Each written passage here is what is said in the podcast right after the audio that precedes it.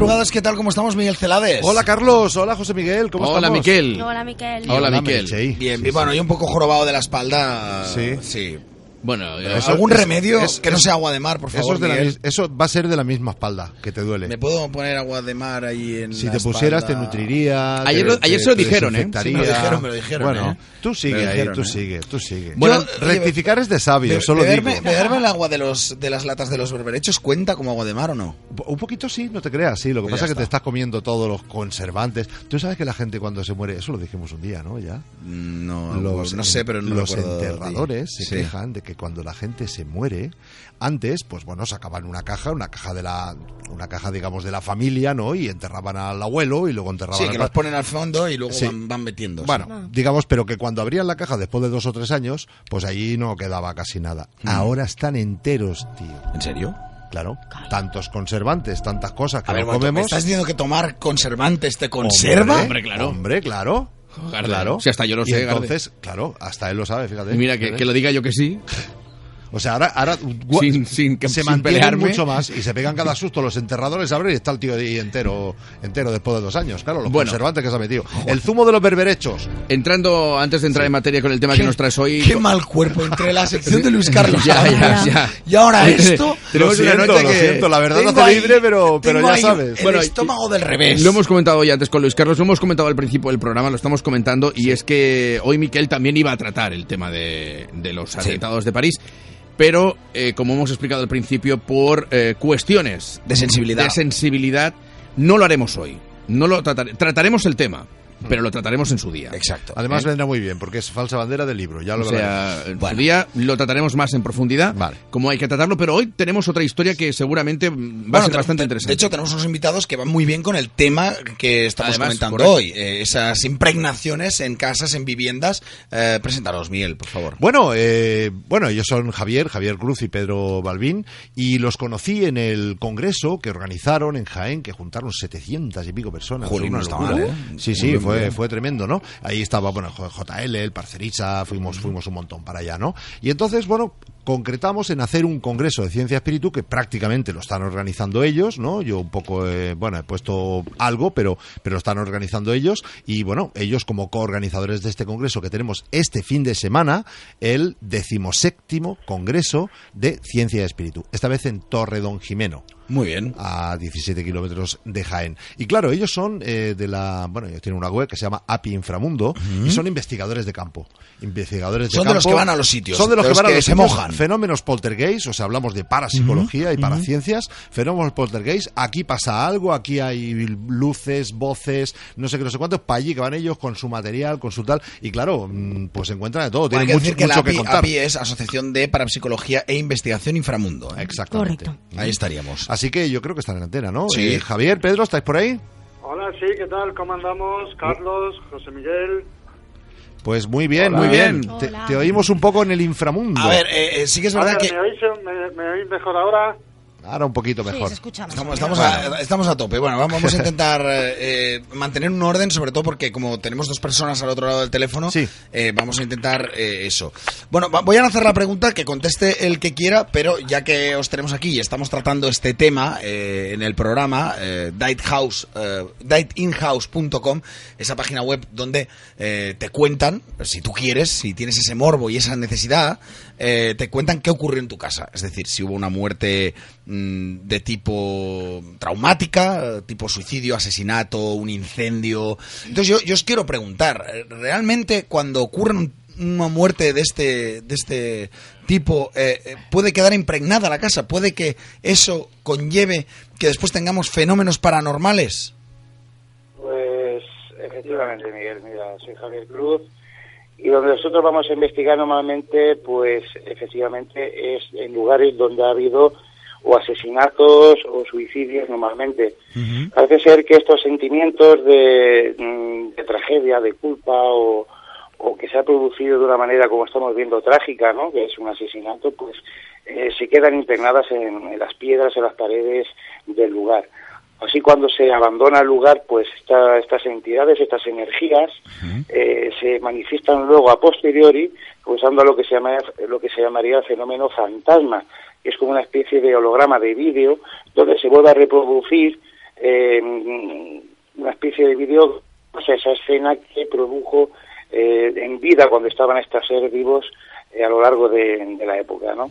Y luego también pues se puede producir otra fenomenología poltergeist, que son los fenómenos raps, movimientos, golpes de otras entidades que también son estos, estos espíritus, pero que ya sí tienen constancia, ya sí tienen conocimiento y sí tienen una participación pues con nosotros, con los vivos. Estas Pero- son entidades ya inteligentes. Pero una cosa, Javier, por lo que has dicho, eh, tú lo planteas como una especie de holograma, pero como que allí no hay nada, ¿no?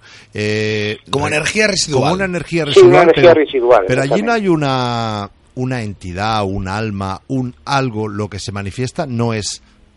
A ver, Es algo dan- físico no, pero... Se dan dos casos. Eh, cuando pasa estos fenómenos, eh, bueno, cuando ha pasado un...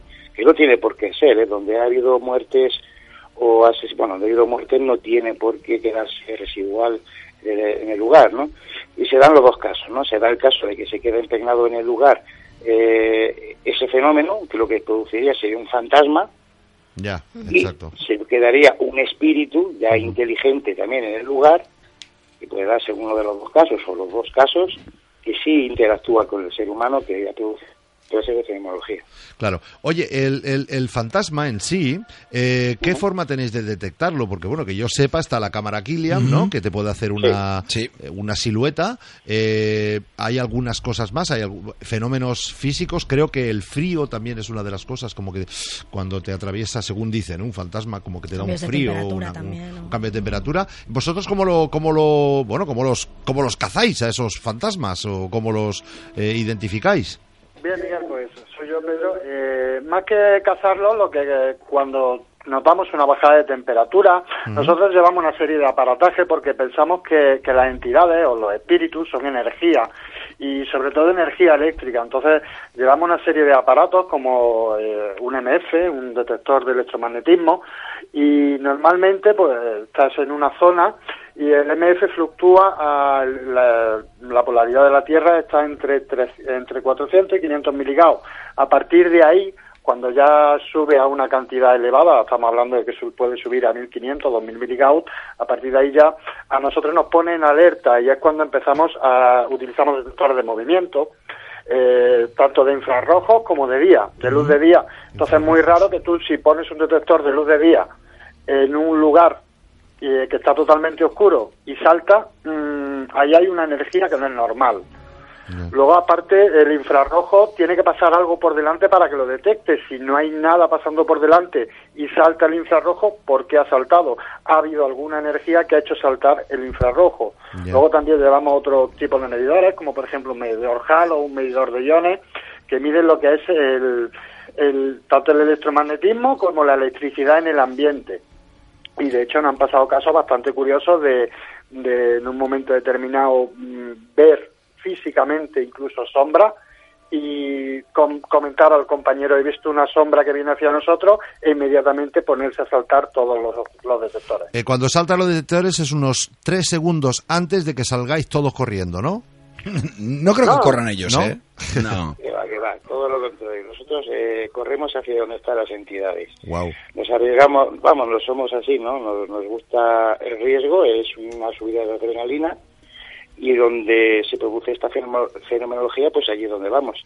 Y si vemos una entidad o vemos una sombra, o vemos una luz, una ors, lo que sea, pues lo que hacemos es ir inmediatamente a cazarla con nuestras cámaras de vídeo, nuestras cámaras fotográficas, por supuesto. Tenemos que demostrar que esto existe. Claro, pero eh, lo que, o sea, en la cámara fotográfica o en la de vídeo pueden salir cosas que el ojo no capte. O sea, te queda, sí. ¿no? Os queda registrado.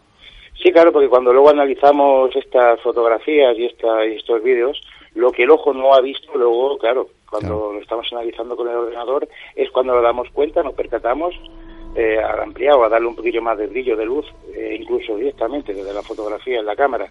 Pues solamente, pues eso, fotografías digitales. O sea, tenéis, tenéis, que- perdona, perdona que te corte, tenéis eh, realmente fotografías. eh, Sí, un con- montón, sí, sí, un montón, sí.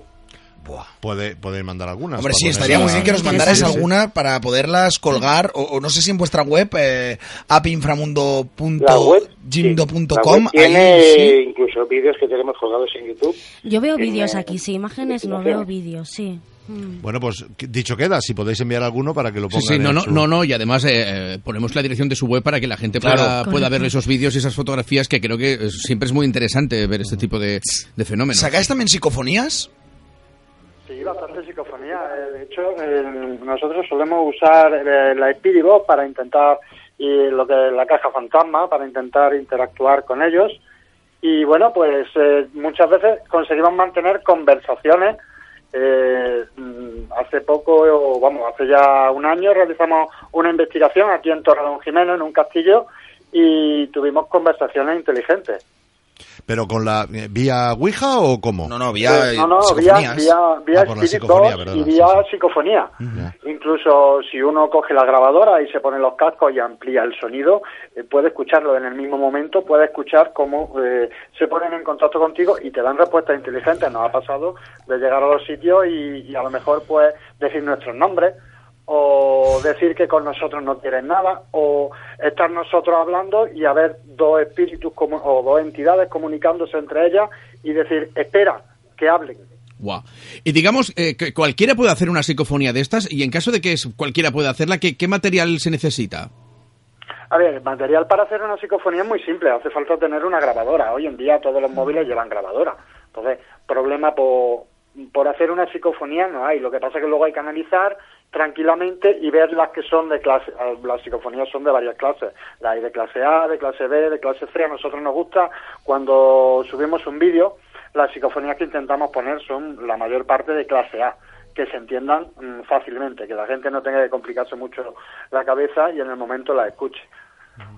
Hay que, perdona, hay- hay que, hay que ver para creer o hay que creer para ver. A nosotros nos encanta que vengan los escépticos con nosotros a investigar. Porque a nosotros nos dice la gente, no, yo no creo. Vale, vente a una investigación. Sí, además es muy curioso porque los testigos invitados que llevamos, es gente que normalmente no cree. Y como en el lugar de los, bueno, en el lugar donde hemos estado investigando, que los hemos llevado, eh, les ha pasado incluso a ellos, que les han tocado, les han tirado cosas o lo han visto, lo han oído los pasos, eh, etcétera, etcétera, han visto cómo saltaban los detectores, es cuando esta gente escéptica además ha querido desde ese mismo momento. Yo quiero ir con vosotros. Pues, Es que Cruz, Cruz es de muy los que estamos aquí, yo soy el más escéptico de todos. pues Y, y estoy deseando mm, poder ver, lo, lo- lo- lo deseo. ¿Dónde habéis ido a hacer experimentos? ¿Habéis venido por aquí, por Cataluña, o, o ha sido por allí? por- Es que en Andalucía hay bastante tela, ¿eh? De, de- ya, ya conozco varios casos en Granada, el fantasma de la Diputación, el del el Hospital San Juan de Dios, en Jaén también me comentaban ellos, castillos, etcétera. Eh, ¿por, ¿Por Cataluña no venís mucho o qué? Cataluña de hemos ido, estamos centrados en lo que es la provincia de Jaén, que Ya. como bien se conoce es la capital del Santo Reino y aquí tenemos Sierra Mágina, tenemos lo que es la eh, la Sierra, Sierra Morena y por esta zona hay una parte muy mágica en la cual pues eh, nos encontramos con muchos muchos lugares donde poder investigar. Aparte estamos intentando realizar la ruta de los castillos de aquí de Jaén e investigar los castillos porque en los castillos normalmente ha habido batallas y donde ha habido una batalla y una impregnación. Pues no es tanto muchas veces cuando vas a una investigación decir, vamos a ver qué ha pasado en un castillo que hay una batalla y luego resulta que las entidades que en realidad quedan en el castillo son de la gente que ha vivido luego en el castillo, no es por una batalla. O sea, una persona que ha muerto allí, pero que no ha tenido ningún vínculo con la casa, esa persona no te va a aparecer en una psicofonía, ¿no? Te va a aparecer el que ha, el que se ha impregnado de la casa, ¿no? Efectivamente, te suele aparecer el que se ha impregnado de la casa, el que ha estado viviendo en la casa y le ha pillado un apego emocional. Normalmente es el que, se, el que se te aparece en psicofonía, el que interactúa contigo. Sí, ¿y, y por qué se queda? ¿Por qué permanece? Aparte del apego emocional, que más o menos mucha gente puede tener cierto apego emocional, ya no solamente a su casa, sino posiblemente a, un- a una zona o a una tierra. O, ¿por, por qué se queda? Pues te voy a responder porque eso lo tenemos en casi todas las psicofonías y en la Spirit Box, porque siempre lo preguntaban, ¿no? Eh, ¿Por qué estáis aquí? ¿Por qué os quedáis aquí y no vais a la luz o no vais a otro sitio? Porque siempre os habéis quedado aquí, ¿no? Y la respuesta de ellos directa es, siempre es eh, porque quiero o porque es mi casa. Porque yo vivía aquí, la considero mía. Es decir, tiene un apego, como ha dicho el compañero, Se quedan enganchados. lugar. Se quedan enganchados. Sí, sí, incluso a nosotros nos echa. eh, Decir que fuera de aquí, que en mi casa, largaros, amenazas, sobre todo muchas amenazas, ¿no? Cuando Porque es como si yo entrara, pues por ejemplo, a tu casa y dices tú, ¿tú qué haces aquí? No, fuera de mi casa. Lógicamente, soy para él. Eh, Entonces, según esto, eh, sería como muy difícil conseguir un espíritu que está en una casa que apareciera en otro lugar, ¿no? Porque a veces vemos como eh, que se invocan a ciertos espíritus pues eh, que no han tenido nada que ver con ese lugar y aparecen. ¿Esos serían como espíritus más libres o, o cómo va la cosa? Se llevaría, o se consideraría un espíritu errante, pero sería de algún lugar colindante que pase por allí. Bueno, yo quería preguntar algo, pasa que Cruz más o menos ha preguntado algo parecido, ¿no? Y era el tema de qué quieren de los vivos, qué quieren de vosotros cuando... os- Igual no cuando- quieren nada. O igual no quieren nada, sois vosotros que vais Simplemente, a molestar. simplemente no están sé. ahí y no quieren absolutamente nada. O, o cuando Ahí- habéis hablado con ellos, ¿qué, qué- qué es la, la impresión que os da? Hay algunas veces que, que piden ayuda. Hay entidades que suelen pedir ayuda. Están perdidos. No sí, están perdidos, no Ya. saben, eh, piden indicaciones. Entonces, pues normalmente le dices dirígete hacia la luz. Eh, Pero bueno, luego la mayoría de ellos, eh, y la mayoría de los- en otras ocasiones nos sucedió, hicimos una investigación, en, aquí hay una zona en Torredonjimeno donde hay un río y hay un barranco, y resulta que ahí sabemos que hay niños, hay entidades de niños, y estuvieron toda la noche jugando con nosotros al pilla-pilla. No me digas. Yo Sí, sí, nos pasamos, nos pasamos una noche jugando al pilla-pilla con ellos, cuando los detectábamos salíamos detrás de ellos hasta que los volvíamos a detectar. Madre mía. Qué alegría. Tremendo. Prefiero ¿eh? Yo, yo me muero, eh, yo me muero de miedo, me muero de miedo. Luego hay una pregunta que, que es necesaria hacerte, haceros en este caso, eh, eh, y es ¿cuánto daño han hecho según qué espectáculos que se hacen alrededor del mundo paranormal y del mundo de, de- de la búsqueda del, del misterio? O porque me da la sensación que algunos programas bastante famosos como que ya rizan el rizo, ¿no? Ya cogen a un escéptico, lo encierran en una casa, eh, luego... Pregunto, ¿eh? ¿Me ¿Os dejáis hace, que le- os- me os hace más bien que mal todo esto? Yo sé que esto es un- no es protocolario, me dejas que te conteste Ah, yo. sí, hombre, por supuesto. Gracias, Carlos. Porque cuando hay que hacer producción cada semana, pues hay que buscar y hay que rizar el rizo. Porque esto sale cuando sale, no cada semana. ¿Me explico? Correcto. Vale. Contestadle vosotros si queréis, seguramente otra cosa, ¿no? Pero A ver, es muy, es muy simple. Nosotros hemos ido de investigación muchas veces y nos hemos pegado noche entera en un sitio investigando y no nos ha pasado nada. No siempre te tiene por qué suceder fenomenología. claro. Hay muchísimas noches que nos pasamos noches aburridísimas. Y a lo mejor cuando estás recogiendo el equipo te pasa algo.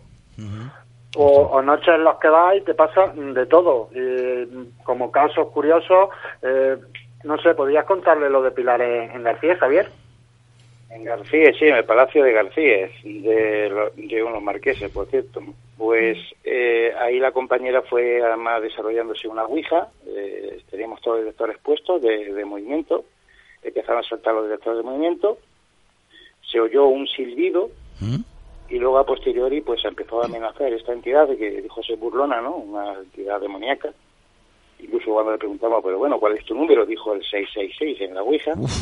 Y como me empezó a amenazar a mí, yo le planté cara diciendo, conmigo no vas a poder, eh, vete de aquí, pues empezó a amenazar a la compañera Pilar, que es la que estaba poniendo el dedo, y en ese momento la brújula empezó a dar vueltas, una brújula que teníamos encima de la mesa, que parecía la hélice de un cuatrimotor, giraba y hacía ruido que yo, por lo que me percaté, que, la, que pasaba algo, aparte de los sensores de movimiento saltando, por supuesto, y los MF a tope, con más de 40, 42 mil mil Gauss. Eso es una barbaridad. La compañera salió disparada de la, de la silla, fue dos metros para atrás de, de un bofetón que le metieron en, todo, en toda la cara y en el, en el pecho y la sentó, pues bueno, pues dos metros atrás, ¿no? Sí, fue bastante daño. Jolín. Pero en- entonces, eh, claro, iba a hacer la pregunta ahora mismo y ha venido al, al pairo que, que, que- que comentéis esto. Em, ¿Es peligroso? Sí. O sea, digamos, aunque no hagas nada, ¿es peligroso igualmente? A ver, yo ahí, ahí soy, ahí de- tenemos diferen, diferencia de opinión entre Javier y yo. O sea, Javier tú, te vas sí. a, a un castillo como los que habéis ido vosotros. Vosotros habéis ido con aparatos y tal, pero bueno, yo pongamos que voy de turista a visitarlo y me quedo por ahí, pues no sé, una noche o... eh, ¿Puedo correr peligro aunque no vaya a incordiar? Dependiendo, dependiendo de la sugestión que tú tengas. Mm. Porque si tu cerebro es más fuerte y no se sugestiona ante el miedo, todo depende del miedo de la persona. Sí, sí, pero no, no, no, no hablo, no hablo de sugestión, hablo de realidad. físico, ¿no? O sea, De- de, que, de que de que te- realmente haya un peligro real, esté sugestionado o no. Sí, aunque, espera, vamos a ver, aunque tú, aunque tú estés sugestionado, si tú escuchas golpes y esos golpes a ti te producen miedo, le estás alimentando al espíritu a que te pueda atacar. Ahora, si tú escuchas golpes y lo tomas como algo natural, es más difícil que el espíritu o la entidad o lo que haya allí te pueda atacar porque a ti no te da miedo esos golpes. Pero Pedro, tú hablas de que la entidad que hay allí te ataca. ¿De qué tipo de ataque estamos eh, hablando? Aparte de dar golpes o de hacer uh, o sea, estamos hablando de que de que te puede Estamos- tocar, sí, te puede te puede empujar. de- te- Sí, sí, nos han tirado objetos, piedras, botellas, el arañazo famoso de la triada, que también lo tenemos grabado y fotografiado a la compañera. Por supuesto, es el arañazo este de, de con tres marcas, le ha cruzado la espalda entera. A mí la última investigación me han cruzado cuello, brazo y espaldas. Aquí en el Molino del Cubo, en Torreón Jimeno, ¿no? Y sí, pero es porque nosotros nos hemos quedado. Primeramente la entidad pues te avisa, ¿no? Te avisa de que te vayas. Pasa que nosotros, claro, somos así de cabezón y nosotros seguimos aquí en el lugar. Con una persona normal, como estamos comentando, el caso, ¿no? Del compañero que está diciendo de que si una persona va a un sitio de estos, que, que pase, ¿no? Pues cuando empieza a pasar fenómeno poltergeist, el miedo va a causar que se vaya del lugar, por supuesto. Pero es que nosotros hacemos todo lo contrario, nos quedamos. Entonces, claro, esta entidad, pues cada vez, cuando es una entidad enfadada, negativa, ¿no? Pues al final, pues, pues se produce la agresión. Me he quedado con una cosa que has dicho al principio, Javier, y es que esa persona podía ser, esa persona o santidad podía ser que estuviera o por una muerte violenta. eh, yo he oído también gente muy apegada, fíjate que por amor, a lo mejor, ¿no? O sea, alguien muy apegado a Sí. otra persona y que no Se quiere explicar, ir. sí. Pero claro, supongo que los estos fantasmas, o llámale como quieras, que estáis vosotros investigando esos castillos y tal, son gente que han tenido una muerte muy violenta, con lo cual eh, te diría que incluso dependiendo de lo violenta que haya sido esa muerte, pueden ser personas más malignas o no. Quiero decir, yo recuerdo en el Palacio de. En, el- el- en la Diputación de Granada, nada menos. O sea, el fantasma de la Diputación, pues era un señor que lo habían emparedado. Entonces, claro, yo me imagino a un tipo que lo emparedan allí. Ese tipo tiene tiempo de odiar hasta que se muere, lo que no te pueden imaginar. Entonces, claro, eh, allí no hay quien se acerque. La di- el, el- el edificio, y además cualquier persona que nos oiga, el edificio de la Diputación de Granada, a día de hoy, y hace ya quizá unos 15 años, sigue cerrado. Pero es que está, pues, como si fuera aquí en la Plaza Cataluña, Ya, ya, o sea, en, en- en una calle peatonal y sigue cerrado. Y ahí aparecía de todo, ¿no? Entonces, digamos que, mm, claro, al haber tenido una muerte violenta, es que están enfadados. También tienes el caso todo lo contrario, ¿no? Por ejemplo, el hospital de Berta, el hospital de tuberculosos de Zafaguara, en Granada, ¿no? Esta mujer, pues, quería mucho a, a los enfermos que le dio, y, pero no murió allí, murió en su, en su país, ¿no? Era extranjera. Pero cuando murió, curiosamente, mm, la enterraron en su país, volvió el, el espíritu allí, al hospital, y lo que se presenta, por eso se llama el hospital de Berta, es, es esa entidad, ese fantasma, ¿no? Esa entidad benévola que no tampoco ataca a nadie, pero se presenta a la gente. Cuando se pregunta por ella, pues bueno, la Universidad de Granada y ya gente investigando el tema desde hace ya muchos años y están todos teniendo bastantes respuestas. Se le considera, pues eso, un hospital embrujado. Aparte de esa entidad, pues sí, se presenta a otras entidades de, de gente que murió allí, ¿no? De tuberculosis. Ahí también estuvimos nosotros investigando y obtuvimos buenos resultados. Bueno, eh, ya para terminar, porque no tenemos más tiempo, lo siento Miguel, había No, un no montón de preguntas. Sí, ya, si bueno, tú quieres voy a- y puedes, si tienes tiempo y quieres, Vale. tranquilamente. Pero si me hacen caso, sí. Si Vale. luego me contestan y me dicen me gusta, pues sí. Vale. porque, ¿eh? Claro, no, no, es normal. Así, es normal, es trabajo normal. hecho. Así yo, hacemos yo- trabajo todos. yo tengo una última pregunta. Si nosotros detectamos que en nuestra casa, eh, en nuestro piso, en nuestro apartamento donde vivamos, eh, sentimos que algo empieza a, a ir mal, a, a fenómenos extraños, cosas que se mueven, objetos que desaparecen cuando tú estás seguro que estaban allí, ¿qué hay que hacer en ese caso? Suelo aconsejar en esos casos a, a las personas que, que muchas veces me comunican, primero, que nos dejen investigar, naturalmente, ¿Mm?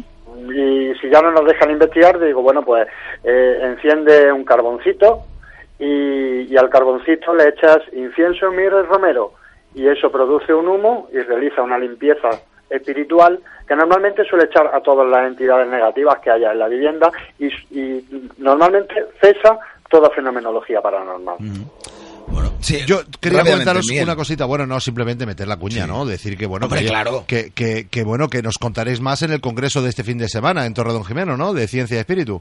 Hombre, allí contaremos casos eh, que nos han ido sucediendo, describiremos todo el, todos los aparatos que solemos llevar, vamos a describir los aparatos con los que funcionamos en la asociación.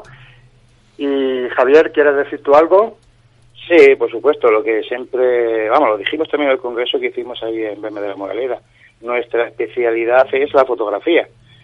Pocas, pocas asociaciones lo que están presentando son fotografías de entidades, es decir, estas- de estos fantasmas, ¿no? Normalmente sí te ponen mucha psicofonía y mucho, mucha spirit box, pero nuestra especialidad es la fotografía, es decir, aquí los tenéis, decidme quién están. Vale. Oye, yo le tengo muchas ganas a la cena esa, porque estar cenando con Enrique de Vicente, con el Josep Guijarro, con el Javier Álvarez, con vosotros, con Miguel Pérez y con Paradar Madás, que es un monje, que él viene a hablar de Reiki, ¿no? Esa cena no tiene, o sea, eso no tiene precio.